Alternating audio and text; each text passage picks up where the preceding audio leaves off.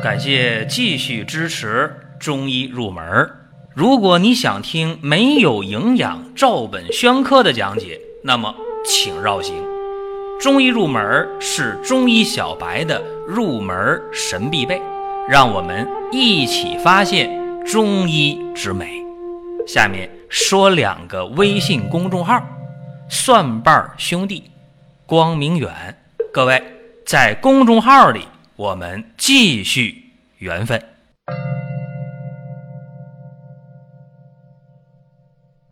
我们今天的话题是别拿甘草不当药啊！有一句话叫“别拿豆包不当干粮”，这大家都知道。就是说呢，你别瞧不起啊，得当回事儿。甘草这味药啊，在中药当中称之为国老啊，它能调和诸药。大家总觉得这甘草能调和百药的药性，用多。用少就真的不太当回事儿。有人开甘草的用量很随意啊，三颗、五颗、十颗、十五颗。一般人开甘草的用量不会超过十五克，常用量就是五克、十克，这个特别常见。甚至很多呀，中医大夫在刚入行的时候，对这个甘草的认识程度是不够的。一方面呢，说明读经方、学经典基础不够。另一方面也说明，在具体临床应用的过程当中，缺乏心得体会。那今天咱们就简单的说一下啊，在《本草纲目》当中，甄选怎么讲啊？诸药中甘草为君，治七十二种乳食毒，解一千二百种草木毒，调和众药有功，故有国老之称。这是国老的。一个比较早的说法，大家不要以为这甘草就有和稀泥啊，绝对不是这样的。那甘草在《伤寒杂病论》当中，它用的真的是处处可见吧？可能这么讲有点过分啊，因为你看《伤寒论》当中有一百一十三首方子，其中使用甘草的有七十一首，怎么样？这个量不小了吧？所以在《伤寒论》当中。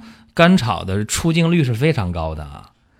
用甘草啊，在《伤寒论》当中有两个方用的比较大，一个是炙甘草汤，那肯定的。前段时间我还讲过这个，在《寻宝国医》当中啊，说今天用炙甘草汤啊，不仅仅是解决呃早波的问题了，还有其他的应用啊，大家可以听一听《寻宝国医》。另外呢，在《伤寒论》当中还有一个少有甘草汤，哎，它和炙甘草汤都是把甘草用到了四两。这个量特别大，在《伤寒论》当中呢，用这个甘草最小的量的是哪一个方子呢？麻黄生麻汤。麻黄生麻汤当中，甘草的用量仅仅是治甘草汤或者少有甘草汤的六分之一的用量。这说明什么？说明张仲景作为医圣啊，他用药的量特别讲究。啊，该当君药就当君药，该当佐使药就当佐使药，所以剂量特别精当。而且我们也发现啊，在具体的应用过程当中，有的人抓甘草啊，我看到有一些诊所当中，自己开诊所嘛，呃，抓药的时候一抓甘草了都不用称，根本不用，随手一抓。可能你觉得他是一把抓是吧？就是他一抓三颗五颗十颗能抓住，不见得啊。我亲眼目睹过这样的事情啊。抓甘草的时候，真的很随意，觉得无所谓，多点少点没什么。这个我还要特别说一下，根据中医的理论和中药的性能来讲啊，不同的药量比例，一旦调配适当了，那不仅影响开方用药的意图，甚至啊主次之分一乱就麻烦了。咱还说《伤寒论》啊，在《伤寒论》当中有一个半夏泻心汤，还有。甘草泻心汤，名不一样是吧？其实药是一样的，呃，药是一样，但量不一样啊。在半夏泻心汤当中，重用半夏，轻用甘草。甘草泻心汤呢，正好反过来，哈，甘草用量就大了。这两个方呢，都治脾症，但是有差别，差别在哪儿呢？半夏泻心汤治那种寒热交结的脾症，而甘草泻心汤呢，治的是胃虚脾结之症，所以他要重用甘草嘛，以补中气、脾自除，对吧？所以你看，这个药味相同，药量不同，这方剂它的主治的功效方向就完全不一样了。这样的例子非常多啊，咱还能随便举出例子来。比方说，我们今天用这个桂枝汤的时候，用甘草用多少颗呀？一般六颗就可以了。啊，用三颗五颗呢，就药力不足了。啊，说那我这用量能不能大呢？看具体情况。那还用小的时候呢？你比方说麻黄汤当中，那甘草用三颗就可以了。为啥呢？那桂枝汤用六颗，麻黄汤为啥用三颗呀？因为麻黄汤要发汗驱邪，所以甘草用量不能大。甘草力量大了，肝缓之性占了上风了，它发散外邪的能力就弱了呗。那甘草能不能多用？可以多用啊。比方说在复脉汤当中用多少？用十二颗呀。为啥？很简单呢。复脉汤要干嘛呀？要发挥出它的主治功效，就是缓急止痛啊，补脾健胃呀，对不对？所以你看这甘草用多了，用少了，到底咋用？这里边学问特别大。当然啊，我讲这些，大家说你讲这些，我好像有点开窍了，但是。还是不能太理解甘草，它究竟这个量能说明啥问题？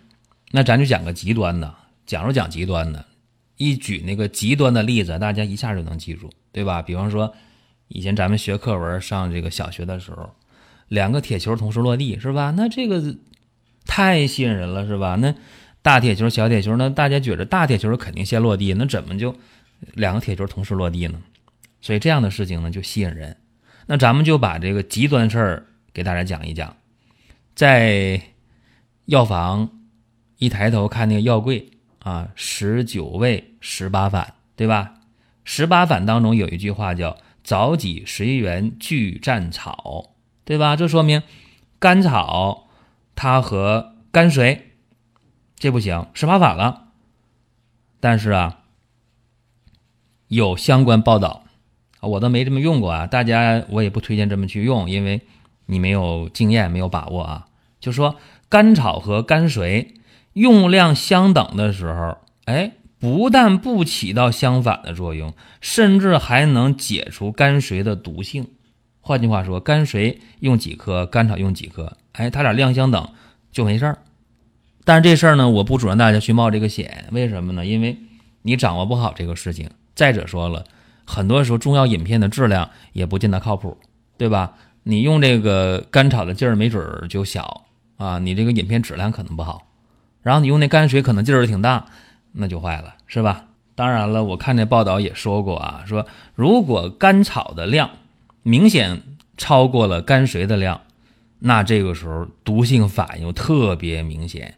甘草用的越多，毒性就越大。大家说这怪了啊！说甘草这个。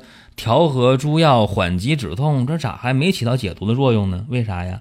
因为大剂量的甘草，它能抑制毛细血管的通透性啊。当然这些事情呢，我都是在相关的资料当中看过，也就有这么一个印象啊，没有尝试过，也不主张大家去试。为什么？大家都是入门者，对吧？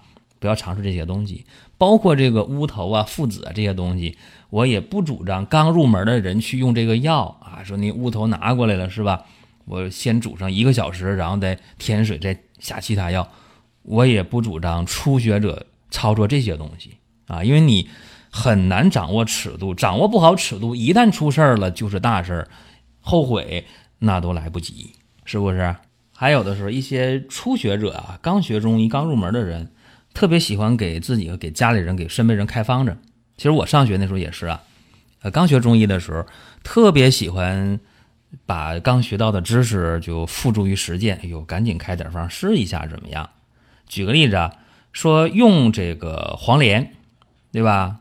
苦啊，怎么办？哎，加点甘草吧，甜呐，综合一下药性，缓和一下药性。结果大家注意啊，如果甘草和黄连在一起用的时候。啊，如果甘草占到了五份，黄连占到了四份，五比四的时候，黄连的抗菌作用就消失了。啊，所以你看看，这个具体的甘草在用的时候千万要注意，一个是不能随便用手去抓啊，你得上秤去称；再一个，具体的用量用法，一个是遵循古人的古方。大家说，那为什么我要遵循古人的古方呢？为什么要遵循他的用药比例呢？为什么现代人还不如古代人呢？因为中医它不是一天形成的啊，罗马不是一天建成的，中医也不是一天形成的。在过去漫长的用药过程当中，一代又一代人不断的积累经验，甚至呢，中药在过去也没有大数据、随机双盲对比实验，没有啊，这不需要。你大数据再大能有多少呢？有一千、两千还是一万呢？都没有，没那么大大数据，对吧？哪有那么多人去使哪个药呢？没有。那么中药。在漫长的历史长河当中，一代一代的人在试这个东西，一旦出问题了啊，这个比例不对，这个药不好就不用了。能够传下来的、继承下来的，它都是真的非常有说服力。所以呢，用药的时候，第一点呢，遵循古方古法，遵循典籍，而且现在呢，逐渐要出台一些相关的规定，经典名方不需要做相关的临床，直接可以生产，对吧？这也是。对历史的尊重。第二点呢，大家在具体用药的时候啊，初学者，我主张啊，多向身边的名师啊去学习啊，看他们的几十年的用药积累的经验啊，用的量啊，用的这个药对配伍啊是怎么用的，这都是你值得学习的地方。然后第三点，在不断的应用当中，在临床当中摸索自己的经验，然后把不同的药。在用的过程当中怎么用啊？有一个心得，这样的话就会得心应手。包括咱们讲这甘草和大枣在用的时候啊，很多说哎呦，能够缓急止痛、调和药性，是吧？啊，固护胃气，把这甘草和大枣在一起用，其实呢，这个也特别讲究量。我的经验啊，一般情况下，甘草和大枣在用的时候，量都不要太大。啊，有人说那大枣多甜呢，我就多放几个，这个都要慎重啊。其实药食同源啊，很多时候我们吃东西吃的不相应啊，吃多一口吃少一口都会不舒服，更何况药呢？各位，这就是今天我们讲的，别拿甘草不当药。在节目最后呢，说一下春季的放假送礼的活动。进入公众号，点商城购买就可以参与了。好了，我们下期节目接着聊。下面说两个微信公众号：蒜瓣兄弟、光明远。各位在公众号里，我们继续缘分。Thank you.